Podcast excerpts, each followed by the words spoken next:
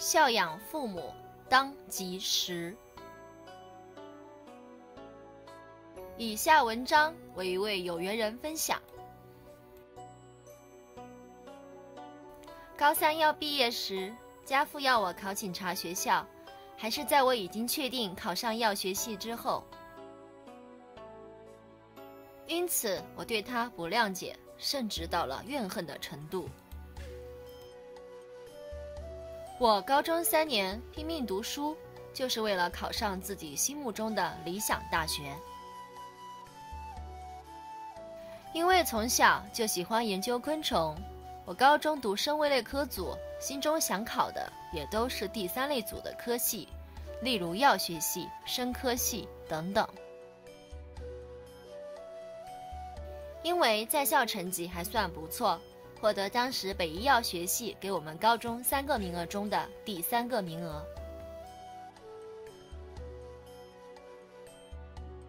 第一阶段，我英文加自然的分数刚好达到该校的门槛分数。我也在高中老师觉得不可能过的情况下，通过了第一阶段。第二阶段去北医大参加面试和笔试，刚好面试考官给我的分数高，化学笔试考得还可以。后来如愿考上心目中的第一志愿，北医药学系。当时班上同学和老师都为我高兴，因为我学测考差，却可以低分考上这个科系。我原本以为家父也会为我开心，因为我苦读三年，终于有个好结果。没想到回家告诉家父时，却换得他摔锅子、摔铲子，要我一定要去考警专。我当下真的不能谅解，我不能谅解的不是我们家境不好，无法负担我去读私立医大的学费和生活费。我不能谅解的是，家父在我高中三年，从未问过我未来想做什么，有什么志向，也没有问我北医大是什么学校，为何我想考，药学系是什么科系。我没有怪爸妈给我的家庭状况并不富裕，甚至是有点糟。所以我一直努力读书，就是为了给自己挣个好前程，但换来这一个摔锅子的场面，让我当时真的很难接受。我跟家父还因此冷战了一个礼拜。虽然北医药学系是个不错的科系，但体谅家里状况不好。我依旧忍痛放弃，含泪去考警专，最后进警专就读。只是后来才知道，会进入警专就读，完全是我自己过去世的业力使然。不过当时家父的所作所为，以及他前世伤害我。而我是来讨债的讨报机制启动下，我对他真的越来越不能忍受。在警专两年，跟家父相处情况都还好，一直到我分发到分队开始工作后，我知道家里状况不好，每个月都固定给家父两万块，一万是给他当生活费。一万是帮家父给舍妹的大学生活费，但是他后来常常对我提到钱，甚至还拿出存款簿，用荧光笔把我每个月汇给他的记录画起来，然后再一笔一笔跟我对账，说我是不是哪个月少给他多少了之类的话，我真的是越来越不能忍受他。我觉得他为什么跟我那么计较钱？我当时还不是为了让他压力不要那么大，才忍痛舍弃我的第一志愿。我进警专的军训周时，哭着跟他说：“我可不可以退训，去办助学贷款，然后去北医大就读？”他当下直接回拒我，我脑中涌现种种的不满，例如认为当年他没能去当警察和进王永庆公司工作，后悔以前没这样做。现在才把过去没完成的目标强加在我身上。家父几年前罹患了忧郁症，开始对人生充满悲观、负能量，应该也是因为越来越接近他前世自杀的六十岁，整个人个性越来越古怪，奶奶和家母都很受不了他的行为，他甚至因就医次数太多。被鉴宝局找上门调查，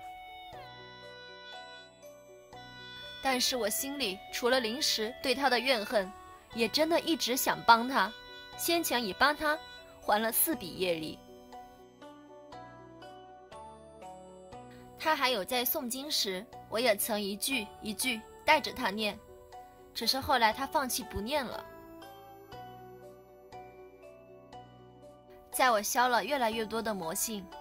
期间也一直思考自己跟家父之间的关系。我经常告诉自己，不管他前世对我如何，本世他都是我的父亲。不管他这一世对我怎样，他还是我父亲。我不应该这样。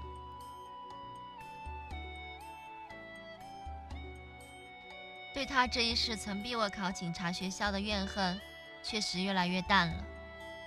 只是我的灵石依旧对他称怨满满。我一直觉得自己不可以这样，与灵石强大的怨恨对抗，我自己也很累。讨抱着跟被讨抱着双方都很累，我也不想这样。只是他欠我的，暂时还无法帮他还掉。校外到院期间，对家父的感觉确实改善许多，但是还是感受到临时的怨恨。我依然不停地转念，并跟自己的灵说：“我们不要再怨恨了，冤冤相报何时了呢？”何必把自己搞得这么烦恼重重？虽然我跟自己的灵讲了很多次，但是要灵放下真的不容易。这个月回来家里，我从火车站走出来后，家父第一句话就问我：“这个月的钱汇给我了吗？”下我的理智线断掉，我跟他之间已经很久没有吵过了。却在这次回家后大吵。我告诉他，该给你的钱我就会给。为什么每次我回家走出车站后，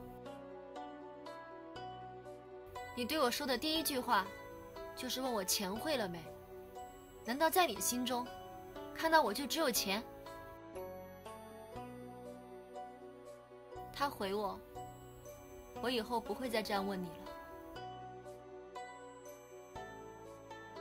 回家前三天，我在很烦躁的状况下度过。我觉得家里的气氛为何都这样？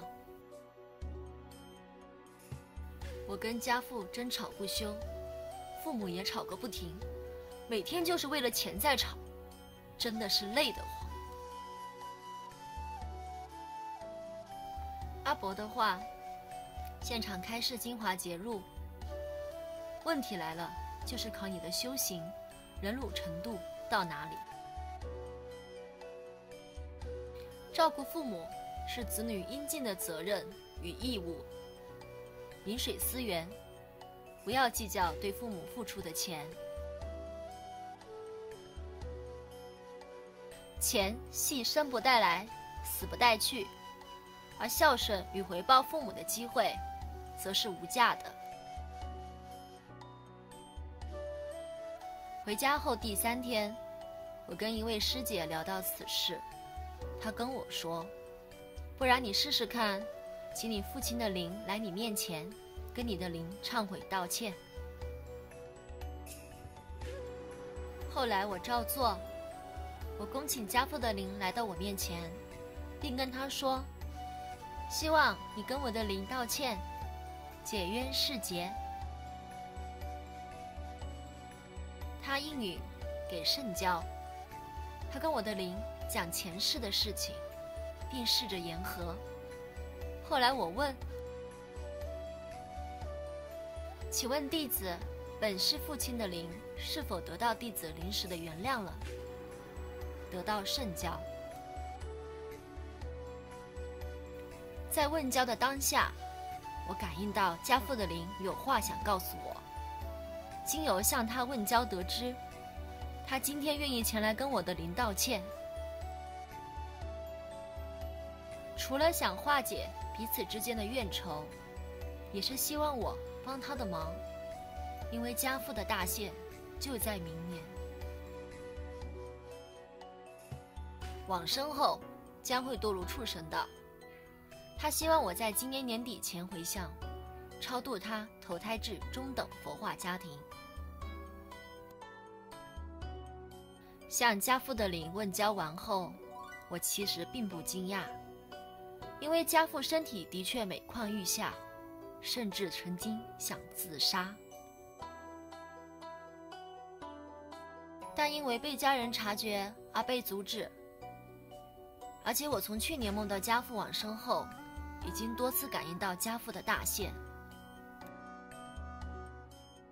之前我已经对此事调整过心情。所以这次没有那么难过。我也向阿伯确认，我向家父的灵问教的部分是否正确。阿伯回答我，正确。超度本是父亲往生后投胎至中等佛化家庭的福德资粮。《金刚经》《药师经》《地藏经》各一千部。在此真的很感谢阿伯回答我的问题。知道这件事确实为真后，我到高中母校走走晃晃时，想着家父的事情，心中还是不免难过起来。虽说这辈子我与他之间都有争吵纠葛，但他依然是我的父亲。高中时我要补习，但是家里没钱，他硬着头皮向奶奶借钱，让我补习。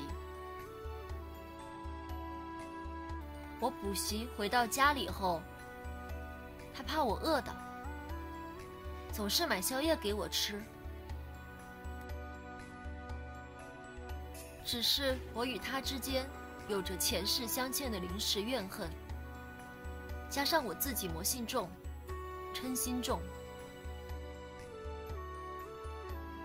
除了把家庭气氛搞坏，也搞得自己很不清静。晚上，因为临时愿意原谅父亲，我看到家父真的没有像之前那样剑拔弩张，我也主动跟家父说要帮他按摩。帮他按摩时，我们之间的谈话缓和很多。现在想想，家父身体机能坏了许多，但是至少他有我这个儿子，愿意帮他补超度的福德资粮，让他来世不会堕入畜生道受苦，还可以不用像这一世一样烦恼钱。在家境小康的家庭长大，也有机会换个全新的身体，从小熏习佛法修行。对他来说，也是个很好的去处。这样想，就不会觉得难过了。家父跟我之间的相处，一直是我很难突破的功课。谢谢他这一世养育我长大，现在就珍惜跟他相处的时光，也祝他来世有个全新的人生，不要像这世一样，为了钱汲汲营营，病痛缠身。与各位分享，共勉之。分享完毕。当父母并不容易，很多人是在当了父母后，才逐渐学习如何当父母，而有许多人穷极一生，也没能学会扮演好父母的角色。当父母，必须要为子女牺牲许多金钱、时间、兴趣。欲望，照顾子女，凡事为子女着想，但并非所有子女都能体谅父母的辛劳，也并非所有父母都能如自己期望，给子女优渥的生活。这篇分享文，正是一位家境贫困的有缘人，与其父亲有业力相欠。他努力学习，考上第一志愿，却碍于家庭经济因素，被父亲强迫改念警校。工作后，父亲每个月跟他索取两万元生活费，每次见面就与他谈钱，甚至逐一对账，使他对父亲心存埋怨，觉得自己饱受委屈。直到他精进消除魔性，并与父亲的灵和解后，才逐渐放下对父亲的仇恨，转而愿意念经，将父亲超度至中等佛化家庭。从这个故事中可见，有缘人和父亲相处，时常存在一种矛盾的情绪，知道自己应该放下与父亲之间相欠的业力。孝敬父亲，但生活上与父亲的诸多观念分歧，屡屡产生冲突，使他内心无法平静，挣扎不已。父子主要的争执点是钱，因为家境不好，父亲对金钱存有执心，即使在因果上是父亲亏欠有缘人。实际生活却是父亲常常追着有缘人讨生活费，可见因果业报有时并非肉眼所见。每个人的心性、习气和执着，都可能影响人际相处乃至亲子关系。像这种情形，净空法师推崇的《弟子规》中。即说明子女孝养父母的方法：亲爱我，孝何难；亲憎我，孝方贤。亲有过，见始根；怡无色，柔无声。意思是，父母若爱我们，对我们很好，我们孝顺他们并不难。但是，如果父母对我们不好，我们还能孝敬父母，才是真正有贤德之人。当父母犯错时，我们应该要以好言、好语、好脸色劝他们改过。此外，《六祖大师法宝坛经》宗宝本中，六祖慧能也提到在家修行的方法。心平何劳持戒，行直何用修禅？恩则孝养父母，义则上下相连。让则尊卑和睦，忍则众恶无宣。若能钻木出火，淤泥定生红莲。苦口的是良药，逆耳必是忠言。改过必生智慧，护短心内非贤。日用常行劳逸，成道非由失前。菩提指向心密，何劳向外求玄？听说依此修行，西方只在目前。想至西方极乐世界，孝顺则是理所当然。父母恩重难报啊！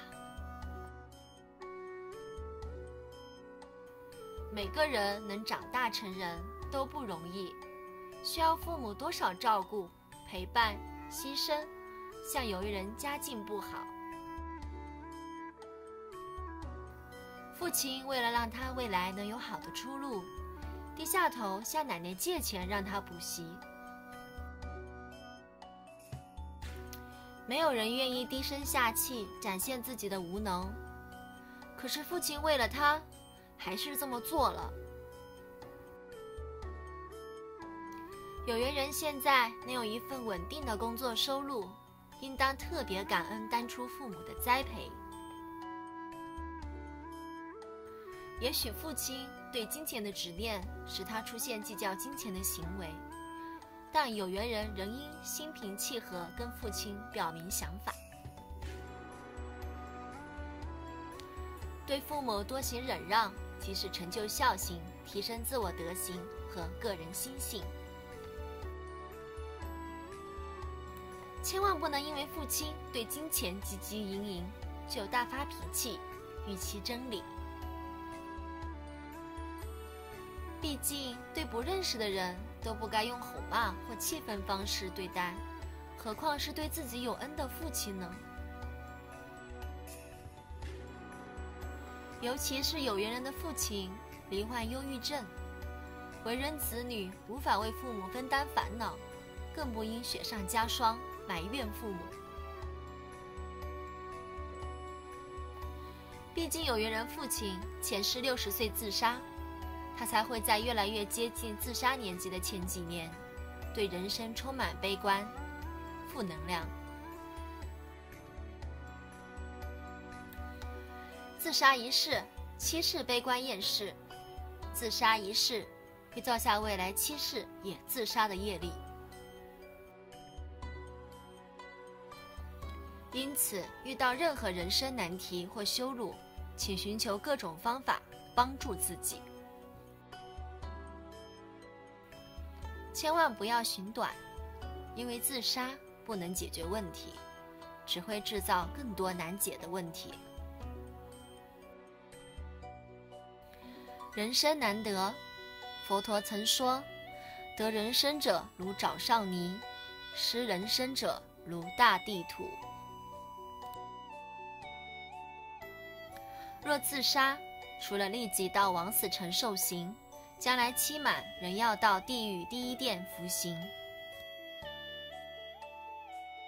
若是福报不足，来生投胎遥遥无期，即使因缘际会，堪得人身。接近过去自杀时间，又会重蹈覆辙，何苦来哉？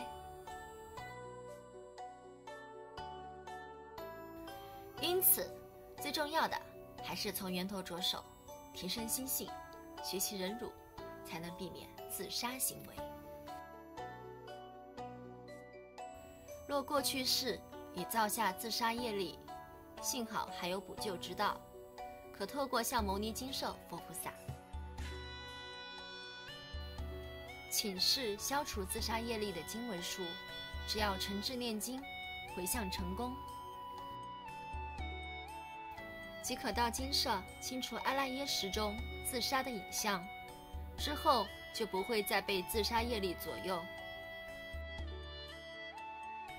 所谓业不重，不生娑婆。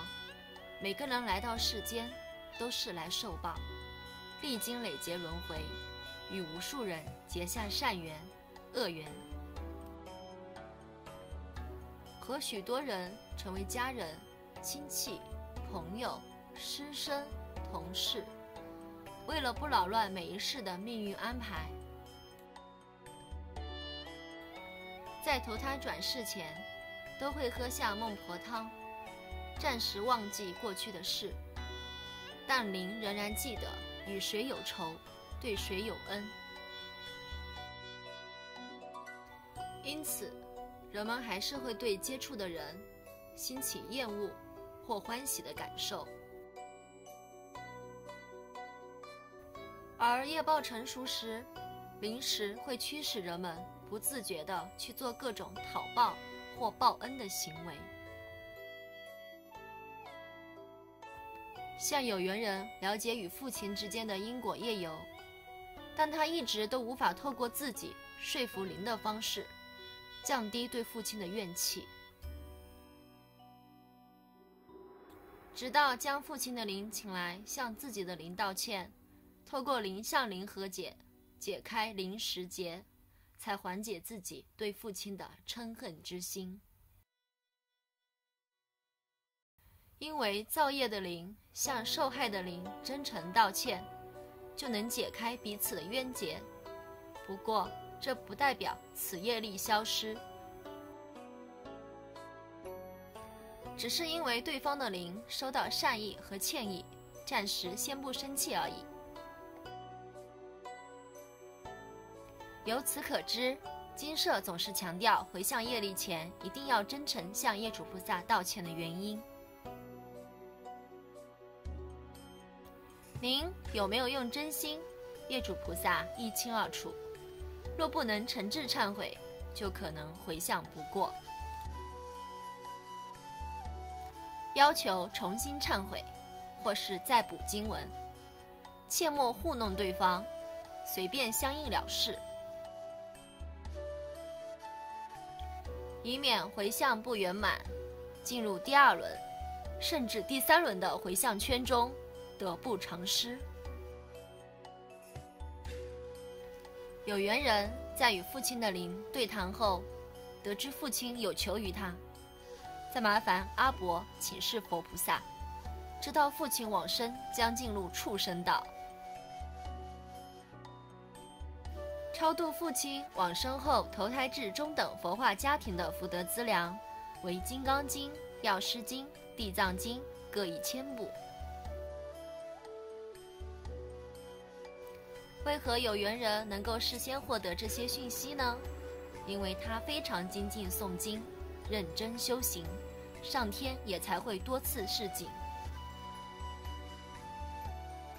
使他陆续梦到父亲即将往生，得知父亲大限将至。有缘人的父亲很有福气，才能享受在世即超度免堕畜生苦的福利。这是有缘人学佛，愿意用因果债功德还的方式，还掉父亲原本要当畜生的业力，并增加父亲的福德资粮，使他未来得以投身到中等佛化家庭，从小在小康家庭中修习佛法，学习因果业报，时时警惕自己不造业力，未来也有机会透过自身修行。念经消除业力，能够修行是很难得的福气。而作为一位修行者，会对自己心中的恶念感到特别难受。有缘人身为讨报者，很容易一直看到被讨报父亲的缺失，不管父亲做的再好，还是会不自觉鸡蛋里挑骨头。找麻烦，但这么做完全与修行背道而驰。修行人只负责修正自己的行为，不找他人麻烦，不见他人过失。爱看他人过错，是自己心量不够，才不能包容别人。唯有检讨自己，改变自己看人的心，才能烦恼越来越少，心地越来越清净。有缘人一开始因为魔性尚未消除，对于各种外境容易反应过度，对附近的行为会出现各种臆测、猜想，而气愤不已。现场开示，阿伯的话精华节录：有魔性、黑气，容易胡思乱想，且情绪易激动，运势也会被障碍。可念《金刚经》消魔性，排出黑气，对你累劫累世都会起正向的作用。所幸后来他非常精进，消除外道怨和魔性，终于使他看世界的眼光愈来愈正向。所有人都是一样，只要多念《金刚经》，就能开启菩提智慧与心量，海纳百川。减少与他人计较，被他人找麻烦也能替对方着想，慈悲心油然而生。不为什么，就是为所当为而已。一如《金刚经》所言：若菩萨心不住法而行布施，如人有目，日光明照，见种种色。祝福大家。都能和有缘人一样，及时孝养父母，早日找回佛性，清净自在，心性光明。南无大慈大悲观世音菩萨摩诃萨。